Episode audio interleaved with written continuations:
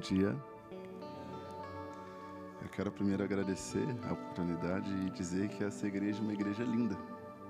Igreja linda, linda mesmo. Assim, sabe? Eu e minha esposa, quando a gente começou, a gente chegou aqui, falou: Meu Deus do céu, coisa mais linda. É muito bonito tudo, né? Muito cuidado. Eu trouxe bastante coisa, cuidar para não cair aqui tudo. Mas vou me apresentar. Né? Eu sou o Andrei, casado com a Rebeca. Eu quero realmente agradecer, sabe? E começar a compartilhar né, a respeito, quando a gente entende. E eu não sei aqui quantos, né, eu, eu, não, eu, eu gosto de. Né, levanta a mão, baixa a mão, sabe? É, mas quem aqui ama o Senhor? Quem ama Jesus?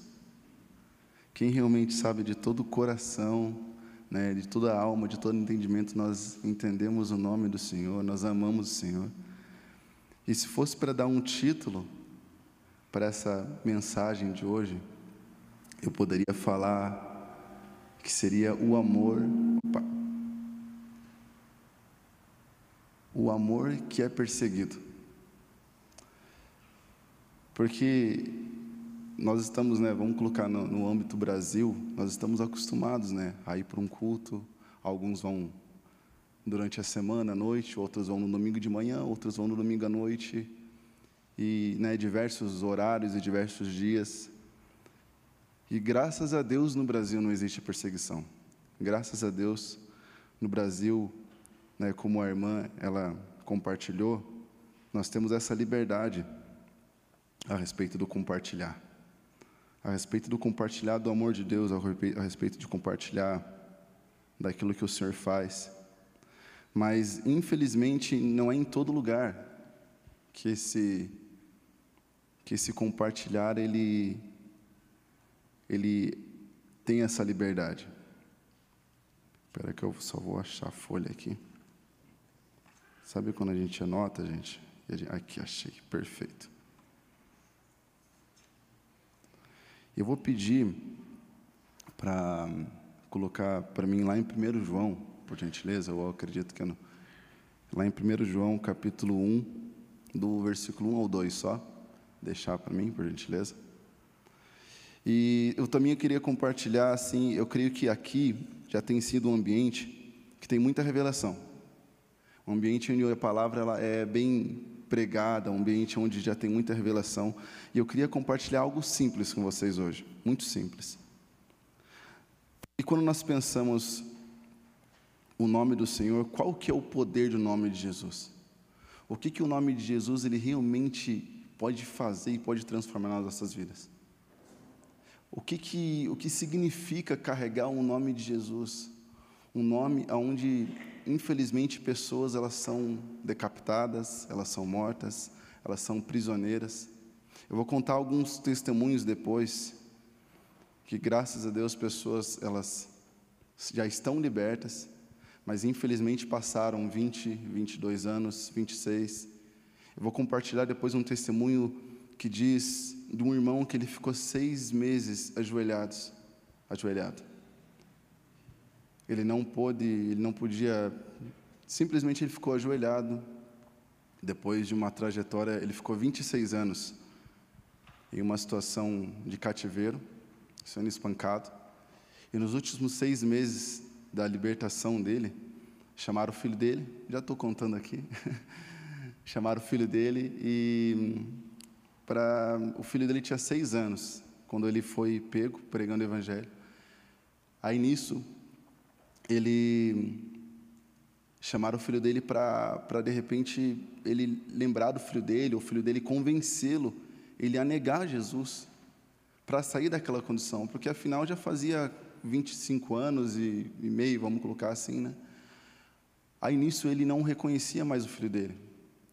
E de tanto ele, de tanto ele, ele, ele, ele apanhar, ele, ele, ele foi muito espancado. Quando o filho dele falou com ele e falou algumas coisas, ele lembrou, né? Falou, realmente, meu filho levantou. O, levantou os olhos para o filho, né? levantou o, o pescoço, enfim. E o filho dele falou: Pai, nega Jesus. Vem com a gente, a gente vai cuidar de você. Olha como você está, pai.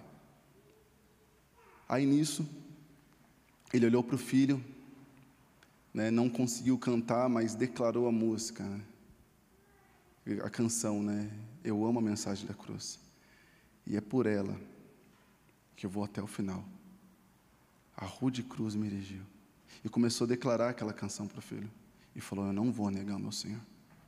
Aí, após essa, essa situação, essa, essa visita do filho dele, aí que colocaram ele nessa situação, falaram: Então, beleza, você não quer negar Jesus? Então você vai ficar de joelho até negar Jesus. Ele ficou seis meses de joelho, esses seis meses era, ele não podia ir no banheiro, eles davam muita pouca comida, muita pouca água para ele durante o dia, só limpava ali onde ele estava, porque teve um detalhe que eu não falei, foi cavado uma cova, ele ficou dentro dessa cova de joelho. E só limpavam a cova quando a situação já estava assim deplorável, assim, onde a gente de repente a pessoa não conseguia nem nem passar ali, sabe, quando estava muito uma situação bem complicada. E era limpo aquele. E depois de seis meses ele ele foi liberto. Aí um grupo de missionários foi visitar ele. Ficaram sabendo da história e foram visitar ele. Isso é na Coreia do Norte. Nisso ele avisaram os missionários, falaram assim, ó, pode ser que ele não consiga falar ou que ele não esteja no lugar. Ele já estava com 93 anos depois dessa visita. Nessa visita, desculpa, nesse dia. Aí nisso, os missionários já foram, tipo assim, ó, de repente, se a gente conseguir falar com ele, já é um extra, já é um, um bônus, né? Aí ele estava lá, eles chegaram numa sala antes e esperando ele chegar. Falaram que quando esse senhor ele entrou na sala, quando ele caminhava, era como se o próprio Jesus entrasse na sala, de tamanha presença de Deus. Era a presença de Deus palpável, sabe? Por isso que eu falei o nome de Jesus, o poder que há no nome de Jesus. A renúncia, ela traz autoridade. Quando nós enunciamos uma vida muitas vezes confortável e nos arriscamos em pregar o Evangelho, ela nos traz autoridade, não só autoridade, mas a presença do Senhor nos acompanha de uma forma sobrenatural. Na palavra diz que os sinais acompanharão os que crerem não é só a respeito de poder, de milagre, de cura, mas é a respeito de autoridade, é a respeito das pessoas olharem para os nossos olhos e não enxergar mais o Bruno, o pastor Bruno, mas enxergarem um homem de Deus. Ali não vem o Bruno, o pastor Bruno, mas ali vem um homem de Deus, um homem que carrega a presença de Deus. E quando nós nos colocamos nessa situação, que é uma situação boa, de renúncia, que o resultado vai trazer autoridade e poder de Deus. As pessoas elas vão ser tocadas. As pessoas elas vão ser impactadas pelo amor. Porque afinal nós somos impactados através de um sacrifício que esse sacrifício ecoa já fazem dois mil anos, que é o sacrifício de Jesus. Então, quando o Senhor ele fala que nós iremos fazer obras maiores do que Ele, significa que nós também iríamos nos sacrificar. E esse sacrifício também iria trazer salvação, iria também trazer cura, iria trazer também, sabe, acho que é salvação a palavra. Aí nisso, esse homem, ele sentou, e por ele ser muito espancado através, nessa região aqui do esôfago, enfim, laringe, né, ele não conseguia falar direito. E foi também avisado, falou, ó, talvez ele não consiga falar. Talvez ele não consiga conversar com vocês. E aquele senhor ele pregou durante, durante pregou, ministrou durante duas horas para eles. Aquelas lágrimas que quando ele entrou, ele não falou uma, ele não falou uma palavra, todo mundo se colocou de joelho e começaram a chorar. Foi durante duas horas choro. Mas o mais interessante é que durante essas duas horas ele não falou nenhum momento do sofrimento dele. Ele não compartilhou, ah, eu estava lá na Coreia e aconteceu isso, isso, isso, aqui. Essa história eles ficaram sabendo porque eles foram durante uma segunda vez lá e na segunda vez o Senhor já tinha recolhido ele. E a esposa dele compartilhou tudo isso. Porque ele mesmo, ele não compartilhou. Aí nós entendemos, né, para que, né, que eu diminua e que Cristo cresça. Não, tenha, não, não é a respeito de nós, mas é a respeito dele. É por ele, através dele, são todas as coisas. Então, quando nós entendemos o nome de Jesus e que nós entendemos que, além de um culto, além né, de reuniões, além da comunhão dos irmãos, que é muito importante, porque o Senhor ele fala, né? Existe uma, um conselho do Senhor a respeito da comunhão, para que a gente realmente tenha comunhão. Por isso acontece os cultos, as reuniões, células, enfim, né, células familiares, grupos familiares, é para comunhão, para que os irmãos se unam. E lá em João, pode colocar por gentileza? Diz, né? O que era desde o princípio, o que ouvimos, o que vimos com os nossos olhos, o que contemplamos, as nossas mãos apalparam. Isso proclama a respeito da palavra da vida. A vida se manifestou e nós vimos e dela testemunhamos e proclamamos a vida eterna que está com o Pai, que nos foi manifesta.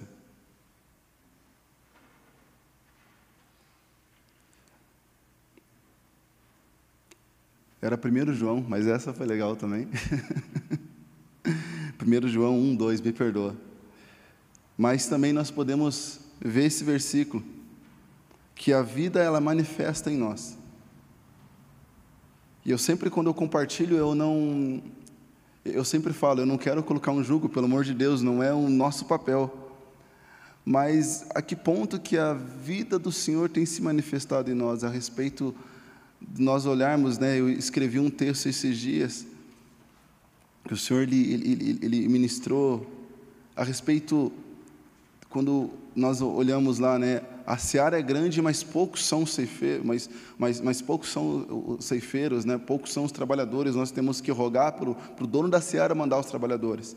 E quando nós entendemos esse seara, não sei aqui quem planta, eu não planto, mas eu, né, eu, eu, eu não planto mesmo, eu não, eu não entendo, mas quem entende, sabe que tem alguns solos que é fácil, planta a semente, simplesmente nasce sem, sem regar direito.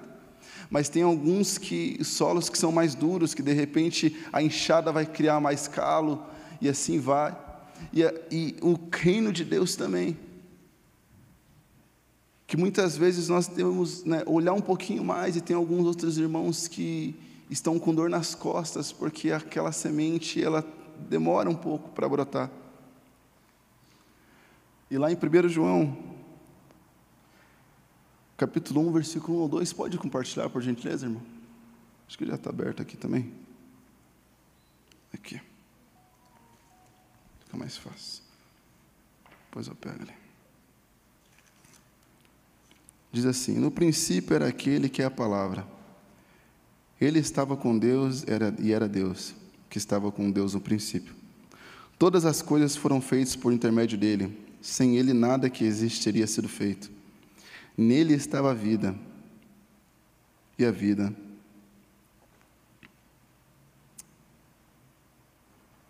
é, nele estava a vida.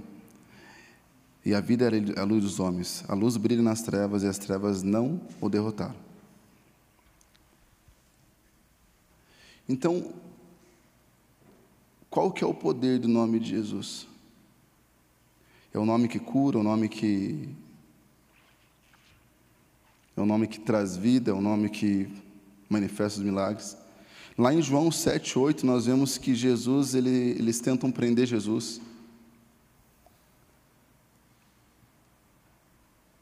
E em todo momento, né, a irmã ela compartilhou, os discípulos eles eram perseguidos, os discípulos eles né, eles queriam prender, queriam matar, tanto que conseguiram matar Jesus, né?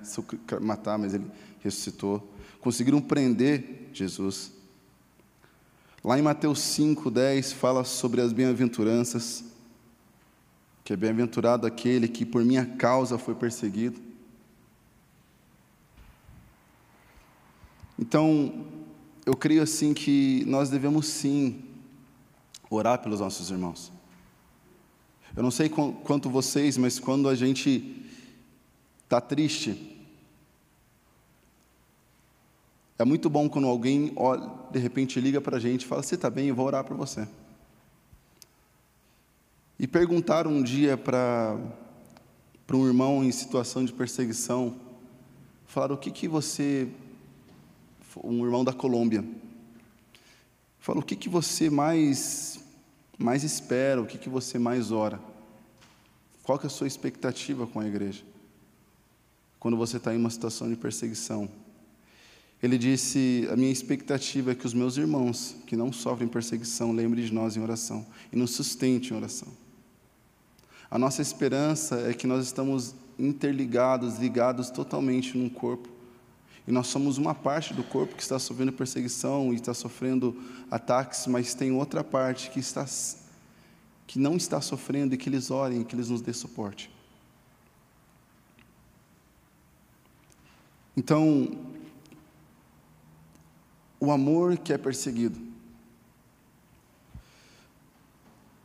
O que que nós estamos, sabe, como que nós, eu não sei se vocês já tiveram a, já sabe, sabem a realidade da igreja. Vou contar alguns testemunhos daqui a pouco já sobre a Nigéria, sobre a China, sobre a Coreia do Norte. Mas quando nós entendemos o poder de Jesus, quando nós entendemos realmente o nome poderoso que há no nome de Jesus, o que, que nós temos feito? Eu volto a dizer, pelo amor de Deus, eu não quero colocar um peso em momento nenhum. Mas não tem como eu não não tem como ministrar, não tem como compartilhar sobre a igreja perseguida sem compartilhar do amor de Jesus. Do sacrifício dele no madeiro, no sacrifício dele na cruz. Que através desse sacrifício nós podemos estar agora sentados ouvindo a sua palavra. Não foi não foi um corte no dedo, não foi um arranhão na perna, mas ele foi por inteiro no madeiro. Ele foi por inteiro, ele foi por amor, ele, ele nos salvou, ele nos conquistou. Eu sempre falo que há uma diferença entre ter uma, ter uma informação e conhecer a pessoa de fato. Eu conheço a minha esposa. Quando nós tem uma, uma canção que é, eu quero conhecer Jesus, enfim, né? E ser achado nele. Eu entendi algo da parte de Deus. Quando a gente vê nas Escrituras que José não havia conhecido Maria antes dela ficar grávida. Então quer dizer que conhecer é um ato de intimidade de marido e mulher um ato de intimidade onde o Senhor quer ter o noivo, quer ter com a noiva. A intimidade, conhecer Jesus. Conhecê-lo e fazê-lo conhecido. Na igreja, se eu, se só a Rebeca, minha esposa, ela for na igreja, e eles e, e o povo de repente quer, ah, eu quero eu quero saber do André. As pessoas vão chegar para a Rebeca e falar: onde está o André? Eu preciso dele. Eu preciso conhecer, né, conhecer, enfim.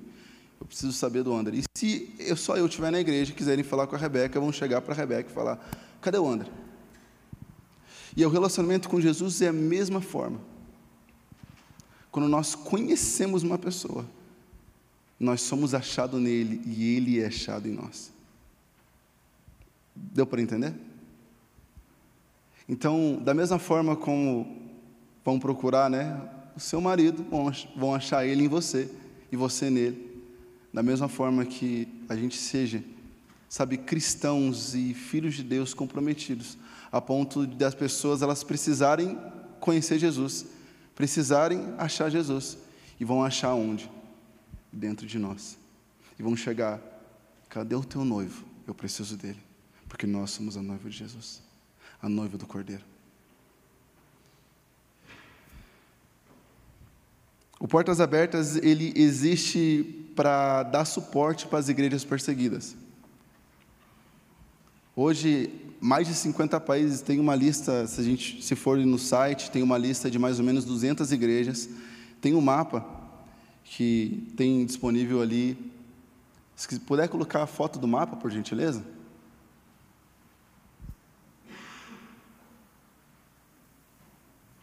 Esse mapa ele mostra as primeiras 50, os primeiros 50 países que são perseguidos. A Coreia do Norte ela está em primeiro lugar. A gente já vai entender o porquê que infelizmente ela está em primeiro lugar. E eu sempre cito ali a Colômbia, que a Colômbia está do lado, né, gente? Mas a Colômbia ela está no número 22 ali de perseguição. E infelizmente aquela flechinha é sinal que ela está subindo a cada pesquisa que faz, a cada atualização que faz, a Colômbia ela sobe um nível de perseguição. Na Colômbia tem igrejas gigantes, tem igrejas conhecidas, igrejas que são bem conceituadas, mas infelizmente na região mais retirada da Colômbia, os paramilitares e, a, e a, um grupo chamado FARC, ele, ele tem ganhado espaço. E nesses lugares mais retirados, o evangelho ele não pode ser pregado as pessoas realmente eles prendem, eles espancam, eles matam. E também na Colômbia, o, o Portas Abertas tem um, um orfanato que mais, com mais de 50 crianças também, que são crianças do mundo inteiro, onde os pais ou são pastores, estão em perseguição, ou os pais já morreram, ou alguém da família já morreu e para proteger as crianças, o Portas Abertas chega, pega essas crianças, leva para o orfanato, dá estudo, dá todo um suporte para que elas saiam do orfanato e elas consigam né, pregar o evangelho também naquilo que ela foi chamada, de repente uma profissão, aonde ela foi chamada na área, o Portas Abertas ele dá esse suporte. Tem uma história de uma criança de oito anos da Colômbia também, que os pais dele foram mortos na frente dele. Ele estava em um grupo familiar, uma célula. Aí um dos membros da célula era um visitante, mas era a polícia clandestina. Era um infiltrado. Aí com isso acabou a reunião, essa pessoa se revelou, tirou a arma e matou os pais, porque os outros o, né, o povo que estava ali da célula já tinha ido embora, enfim, do grupo familiar, ficou só os pais da família. E ele matou os pais na frente desse, dessa criança de oito anos. E o Portas Abertas conseguiu resgatar essa criança, graças a Deus, e perguntaram para ele: Por que, que você está aqui? E ele, essa criança respondeu: Porque os meus pais foram, eram pastores e eles foram mortos por causa do Evangelho. Eles foram mortos por causa de Jesus. E também tem uma situação bem parecida, mas graças a Deus, graças a Deus foi ao contrário. O pai ele saiu em Colômbia, na Colômbia também. O pai saiu para trabalhar, para fazer algum, para ter, tinha alguns afazeres e deixou a filha sozinha em casa. A filha tinha em média de 12 anos e com isso chegou um membro da FARC, mas ele não estava fardado porque havia denúncias que naquela casa existia célula, existia um grupo familiar, que não pode. Aí nisso ele se apresentou, falou: Eu quero vir aqui. Seu pai, a criança pensou que era um amigo, falou: Entra, meu pai já vai chegar. Aí nisso ele queria provas de que realmente aquela família era uma família cristã. Com isso, a, o pai não chegava e a criança falou assim: Olha, você quer um café? Vou te preparar um café. Porque o meu pai, ele saiu e, e ele viu muitas Bíblias em volta, serviu a mesa, e a criança falou: Mas antes a gente vai fazer uma oração, porque o, nosso, o meu pai, a minha família é cristã, então nós vamos, podemos orar? E aquela criança orou assim: Pai, obrigado pelo alimento, e obrigado pelo amigo do papai, nós amamos ele também. E o pai ficou sabendo da onde estava, da rua, enfim, do trabalho, que tinha uma polícia clandestina dentro da casa dele. E só tinha a filha dele de 12 anos. Ele correu para casa. Quando ele abriu a porta, ele viu aquela criança na mesa e aquele soldado de joelhos, chorando em prantos. O Senhor tocou.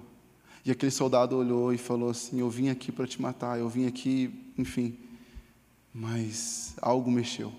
Algo me algo transformou, enfim, compartilhou e ele, aquele soldado, ele se converteu ao evangelho através de uma vida de uma criança de 12 anos de idade. E hoje, graças a Deus, nós temos a oportunidade de celebrar. Graças a Deus, hoje, gente, ninguém vai entrar aqui e dizer quem nega Jesus vai para o lado direito e quem nega vai para o lado esquerdo. Uma situação que eu não sei se vocês já já ouviram falar que isso aconteceu na Nigéria também. Uma igreja ela estava tendo um culto e de repente entrou soldados paramilitares e né, falou quem nega Jesus vai ficar na, naquele lado e quem não nega fica do outro lado. E quem foi para o lado que não negou Jesus, infelizmente eles foram fuzilados.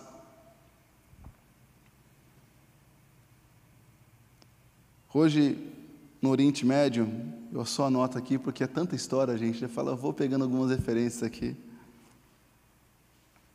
Hoje, no Oriente Médio, também existe perseguição. No Oriente Médio, tem uma pesquisa que a cada uma hora, 20 pessoas são mortas por causa do Evangelho.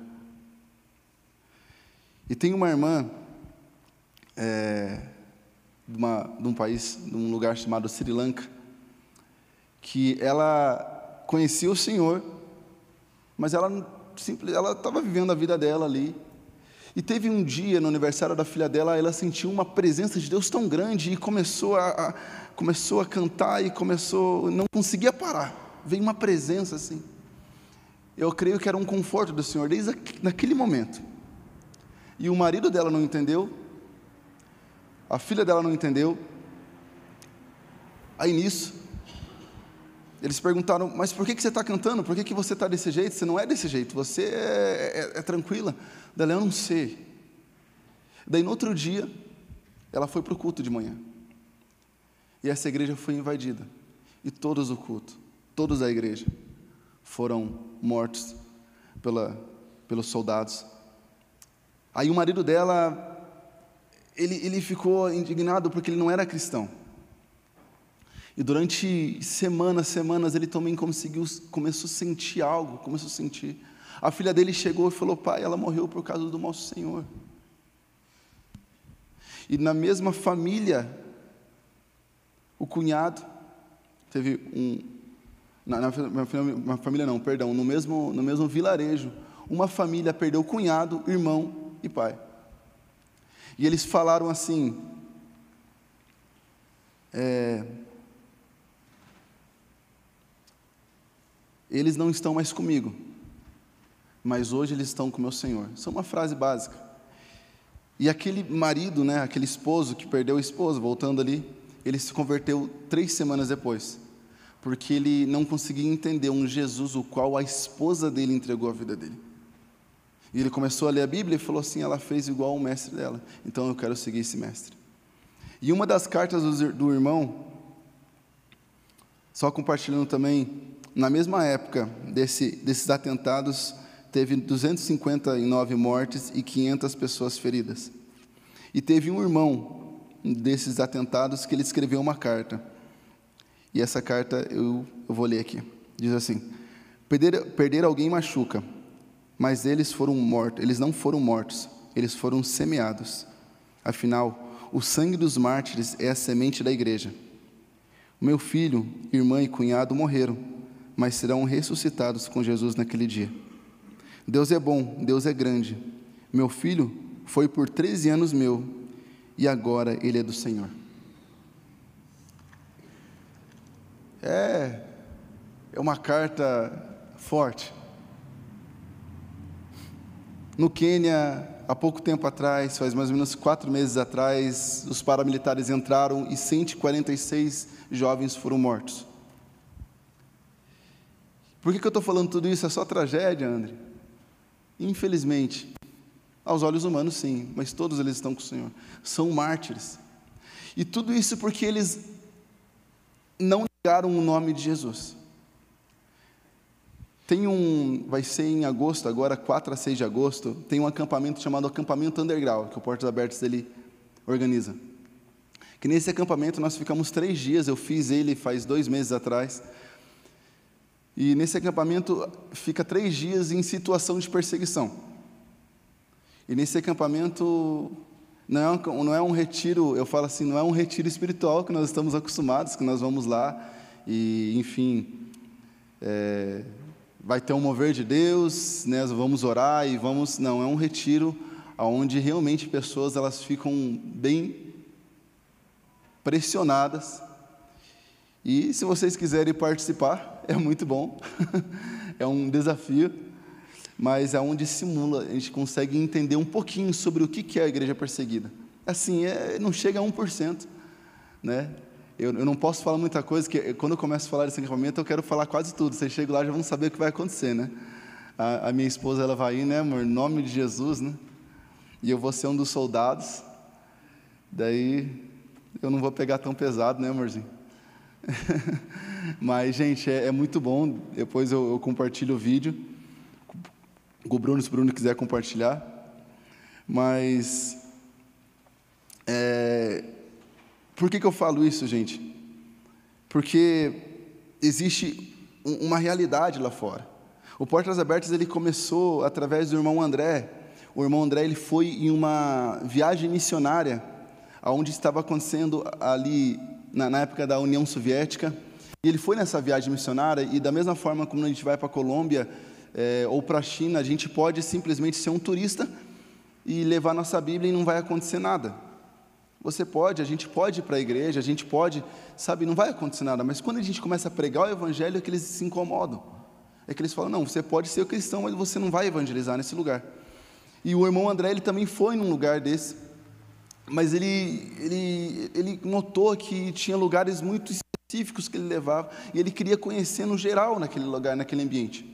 E no livro dele, né, o livro Contrabandista de Deus, está por aqui, ele fala da cortina de ferro. Esse é o principal dele. Que ele simplesmente um dia ele pegou daquela excursão e deu uma fugida. E nessa fugida ele encontrou pessoas que estavam não tinham Bíblia, vilarejos que não tinham Bíblia. E o que, que eles faziam para ler a Bíblia? Tinha um grupo, uma, vamos colocar aqui a igreja, né? E tem uma Bíblia e essa Bíblia eu tenho uma página e cada um tem uma página. E eu leio aquela página, na outra semana eu troco a página com o irmão e para todo mundo ler a Bíblia, que a Bíblia era, era é, né, enfim, proibida na época. E ele viu essa necessidade, e não só a Bíblia, como a perseguição, sabe, de fato mesmo que estava acontecendo naquele lugar. E ele orou para Deus, falou: Deus, eu preciso de recursos, eu preciso levar Bíblias, eu preciso ajudar esses irmãos. Está acontecendo isso e ninguém sabe o que está acontecendo. Aí nisso ele ia pegava duas Bíblias, três Bíblias, ia, voltava e foi levando, mas ele notou a necessidade de levar mais Bíblias. Ele notou assim: eu preciso encher em vários lugares e vários vilarejos. Ele ganhou um Fusca de um, de um amigo dele, que morava no mesmo bairro, um, um casal de amigos dele. E nesse Fusca ele enchia o Fusca de Bíblia, e quando passava pelos guardas, uma Bíblia, duas Bíblias, ainda você consegue esconder. Mas imagine você escondendo 100, 200, 500 Bíblias dentro de um Fusca, não sei. E ele orava e falava assim: Senhor, quando, é, no, quando o Senhor esteve na terra, uma das frases dele, o Senhor fez cego enxergar, então faz os olhos desses soldados que vêem não vê nada. E ele passava por essa, por essa fronteira e os guardas ficavam, às vezes, uma hora, duas horas, três horas vendo. Abriu o capô, a Bíblia estava ali, eles, eles enxergavam tomate, alface, qualquer outra coisa, às vezes não enxergavam nada, e ele passou. E com isso ele conseguiu levar mais de um milhão de exemplares para esses lugares. E nisso teve também uma. Um milhão, e daí nisso ele falou assim: Mas eu preciso levar mais. Aí ele teve a grande ideia, né? de alugar um navio, três navios, e nesse três navios continua são três livros, né? O último livro, o segundo, segunda edição desse fala sobre essa essa essa missão deles. E nisso ele ele consegue levar 100 mais de um milhão de bíblias através do navio, três horas da madrugada, com mais de 130 missionários ali e nisso um dos missionários foram presos, foram assim teve algumas perseguições, mas ele conseguiu. E o porquê que eu compartilho isso? Porque quando nós queremos compartilhar o amor de Deus, nós conseguimos. O amor de Deus, ele não tem limite, ele não tem barreira. Muitas vezes nós ficamos ali, mas o Senhor, ele não tem barreira. O nome de Jesus, ele realmente cura, liberta, ele transforma, ele, ele, ele não, não consegue ser parado. Tentam parar o nome de Jesus, tentam barrar o nome do Senhor, tentam parar a sua obra, mas não conseguem. A obra do Senhor, ela nunca vai ser parada. Tem um testemunho também. Bom, depois eu conto esse testemunho, eu quero falar um pouco da China bem rapidinho. A China, todas as igrejas, elas são do governo. As igrejas autorizadas, elas são do governo. O governo, eles, eh, os, os, os, pastores, eles são funcionários do governo, vão colocar funcionários públicos, e todas as ministrações da China, ela precisa passar por um, por uma, um, ah, ela precisa passar pelo governo, uma revisão pelo governo, para ver o que, que eles vão falar, o que, que eles vão pregar. E nisso na China eles tiveram uma tática. Qual que é a tática para pregar o evangelho na China? Porque afinal tem coisas que eles barram de pregação. Tem coisas que eles não podem pregar, o evangelho verdadeiro, a respeito do, do, do, do poder de Deus mesmo. Aí nisso, eles fazem assim: falou, irmão, se converte, ele vai se converter, e uma hora ele vai ser preso. E nisso que ele é preso, é, ele vai poder pregar nas, nas cadeias, nas celas. E ele prega, ele é preso, ele prega ali onde ele está, na cela que ele está. Vai chegar um, é um chegar no momento que todos ali se convertem e eles trocam ele de cela, porque afinal ele está pregando o evangelho. A ponto dos, dos, dos, novos convertidos, nossos novos irmãos na fé, falaram assim: lá, lá se vai nosso pastor, estão levando nosso pastor. E assim todo mundo da cadeia, todo mundo do presídio ouviu a palavra de evangelho. E a igreja clandestina hoje muitas vezes não está nas casas, mas está nos presídios da China. E também na China essa, essa história desse rapaz, ele fazia oito anos que ele estava preso entre idas e vindas, e com isso, ele, um guarda um dia chegou para ele e falou assim, ele tinha sido solto, mas ele já estava pregando evangelho. E o guarda chegou para ele assim e falou assim, mas você não tem medo, você vai ser preso de novo. Ele falou assim, pode me levar, minha bala já está pronta. Eu não vou negar esse nome, eu não vou parar de pregar o evangelho. Na Nigéria, tem uma irmã chamada aqui, Ellen Berrani, eu sempre confundo o nome dela, agora eu vou falar certo. Ela é uma ministra de louvor, ela adora cantar, ela ama cantar. Aí nisso, ela estava um dia cantando na igreja. A primeira vez que ela foi presa, ela estava na, na ela, ela começou começou, sabe, eu não sei quantos aqui já passaram por isso, mas sabe quando começa aquela revolta, fala assim, o que, que eu estou fazendo com meu Jesus? O que, que eu, eu, sou cristão, eu carrego o nome de Jesus, então o que, que eu estou fazendo? Aí nisso, ela ficou meio revoltada e começou, deu, deu essa revolta, ela foi na praça, numa escada na praça, existe uma, existe uma igreja, existe ainda uma igreja central na cidade dela, aí ela começou a pregar o evangelho e cantar, nisso que cantar, os guardas viram e prenderam ela, pela primeira vez. A segunda vez ela estava num grupo familiar e ela adora cantar.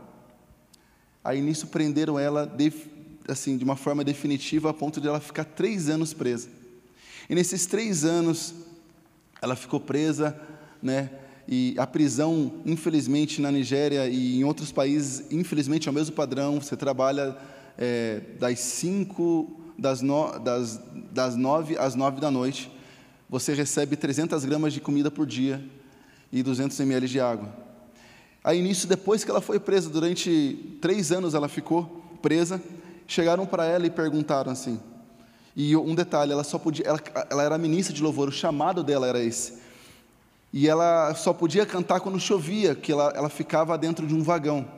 Que quando fazia calor era era um, uma situação de extremo calor e quando fazia frio, extremo frio. Ela, ela ficava mais ou menos com umas 30, 40 pessoas também cristãs dentro desse vagão. Mas ela só foi presa, gente, porque ela pregou o evangelho. Ela chegou no presídio, na, na, na delegacia e o delegado falou: por que, que ela está aqui? E os guardas falaram: porque ela está falando no nome de Jesus. Aí nisso, ela só podia cantar nessa situação, quando o vagão tinha tinha muito barulho, enfim, né, chovia, e chegaram a perguntar para ela, falaram, Ellen, o, o, qual que era o, o que, que você pode compartilhar a respeito desse tempo que você teve? E ela falou, olha, se eu presa eu pude cantar, imagine agora com liberdade o que eu não posso fazer para o meu Jesus. Tem a história também da irmã Yun.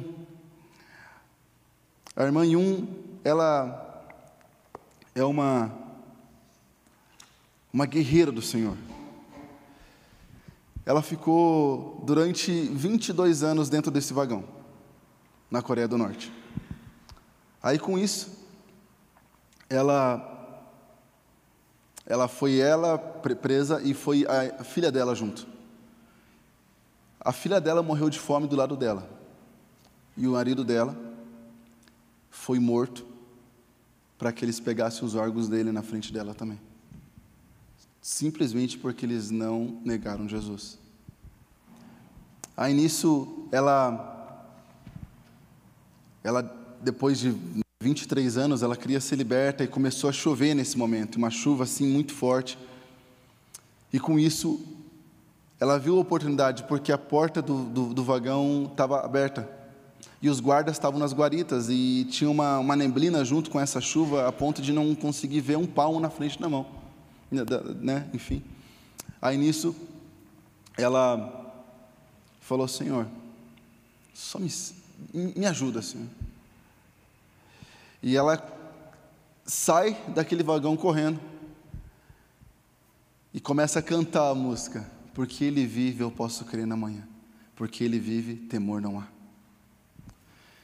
E ela foi liberta. E chegaram para ela também e perguntaram, irmã, um, qual que era o, o, maior medo que você, sentia, você sentiu nesses 23 anos em cativeiro? E ela compartilhou, ela falou assim, o meu maior medo é, nos momentos de fraqueza, eu negar o meu Jesus. Esse é o meu maior medo que eu tinha.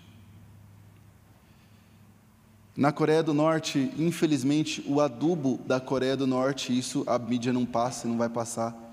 O adubo da Coreia do Norte são os cristãos perseguidos. Eles matam os cristãos e fazem adubo. Quem não se curvar, nem quem não se curva, né, para a família do imperador. Na Coreia do Norte, 5 mil cristãos são mortos por ano, 14 mil são sequestrados e 100 igrejas são atacadas por, por ano.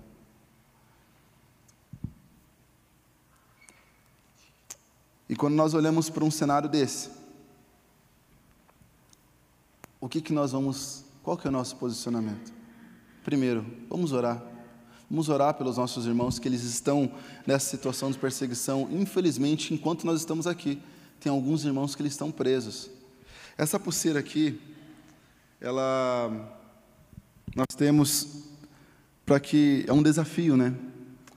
Para que todo, toda vez que nós olhamos por essa pulseira, ela tem um formato de um arame enfarpado, para que a gente lembre nossos irmãos. Quando nós estamos naquele momento de estresse, muitas vezes, né? Ó oh, vida, ó oh, céus, enfim. Fala assim, peraí, existe uns irmãos. Existem irmãos morrendo pela causa, existem irmãos morrendo pelo Evangelho. A história da irmã Yun é esse livro, A Fé Perigosa de Jó. E da irmã, da Ellen Berrane, é esse aqui, Canção da Liberdade. Ela foi liberta. E nós devemos também não só orar pelos nossos irmãos que, são, que estão sendo perseguidos, mas também vamos orar para aqueles para os perseguidores. Porque, da mesma forma que aquela criança de 12 anos conseguiu evangelizar e conseguiu acessar o coração de um soldado, e ele caiu de joelho chorando, nós também devemos orar por ele. Porque, quando nós não temos entendimento, eles são habilitados, eles são manipulados desde criança de que Jesus não existe, de que eles, eles crescem uma em uma educação ateísta, eles são ateus, eles não conhecem o Senhor, eles não acreditam em Jesus, eles não conhecem o Senhor. E nós devemos orar. A situação do Portas Abertas, a situação da igreja perseguida, é uma situação assim. Tem a foto da igreja lá, por gentileza, irmão? Quero mostrar uma igreja, a foto ali de uma igreja. Tem o um folhetinho aqui. Aí. Quando nós vemos uma igreja, essa igreja foi uma igreja atacada pelo grupo Boko Haram, na Nigéria também. E eu não sei vocês, né? A primeira vez que eu vi essa foto, eu pensei assim, é uma igreja toda, né? Enfim, toda destruída, uma igreja acabada. Eu não vou falar, não, Uma igreja acabada que, que, enfim, não tem nenhuma estrutura, não tem nenhum conforto. Mas eu sempre compartilho, eu acredito que essa igreja é uma igreja muito viva, ela está mais viva do que qualquer situação. É uma igreja que, independente da, da, da, da estrutura dela, eles continuaram a pregar o Evangelho. Então, o que, que eu queria compartilhar hoje? Eu queria compartilhar só essas situações, para que a gente entenda o que está acontecendo, o que é o Portas Abertas, né, o, o, que o ministério faz. Ele, nós damos suporte para as igrejas, para os irmãos em perseguição. Então, a ideia não é só vir contar várias histórias, enfim, mas é que realmente isso entre no nosso coração, sabe, gente? A gente realmente ore, sabe, se preocupe, sabe, de alguma forma, sabe, é, de alguma forma some com para sustentar, para dar suporte às igrejas. Tem a foto do irmão André lá, por gentileza? O irmão André, ele falou, o irmão André, esse é o fundador Portas Abertas. E tem uma frase dele que diz assim, né? Claro que é perigoso a respeito do evangelho, né? Mas é ainda mais arriscado se desobedecermos, se desobedecermos. Segurança é algo que não está em jogo quando se trata da grande comissão. O propósito da igreja não deve ser sobreviver, nem mesmo prosperar, mas servir. Porque simplesmente por qual que é o propósito? O propósito é que todos escutem e todos ouçam do Evangelho. Tem mais de 80 mil línguas que ainda não foi traduzido a palavra. Que Portas Abertas, junto com Jocum e junto com outras bases missionárias, estão né, nos ribeirinhos, em lugares, na janela 1040, na janela 1040, não sei quem conhece, mas são, é um lugar específico no, mapa, no, no, no mundo, né, no mapa mundo ali, onde ninguém ouviu falar do Evangelho, onde existem tribos. A última vez, agora faz três anos atrás, um missionário ele falou assim: Eu vou pregar para eles enquanto o missionário chegava de navio, infelizmente os índios, né, que eles são totalmente inacessíveis, eles já jogaram várias flechas e mataram um missionário no próprio barco, o missionário da Jocum. Então tem, tem lugares onde o evangelho ele não chegou ainda, onde tem, ninguém conseguiu acessar. Então nós devemos orar por essa janela, nós devemos orar pelos nossos irmãos perseguidos, nós devemos orar sim, sabe, é, por, pela pelo que tem acontecido no mundo e pela libertação. Há pouco tempo atrás, há dois anos atrás, mais de 300 meninas foram sequestradas. E elas foram sequestradas em uma situação, e uma delas elas foram achadas. Ela, infelizmente, ela era obrigada a se deitar né, em uma casa né, de, de um prostíbulo com mais de 40 homens por dia. Ela é obrigada. E tantas as outras que não foram achadas ainda mas tudo porque e essas que essas pessoas elas não são simplesmente aleatórias, mas são todas de famílias cristãs. Todas porque não negaram o nome de Jesus, todas porque falaram: Eu amo meu Senhor, eu vou levar, eu amo a mensagem da cruz, porque Ele vive, eu posso crer no amanhã. O meu Jesus é, é, é poderoso, enfim, várias declarações que a gente pode fazer a respeito do nosso Senhor.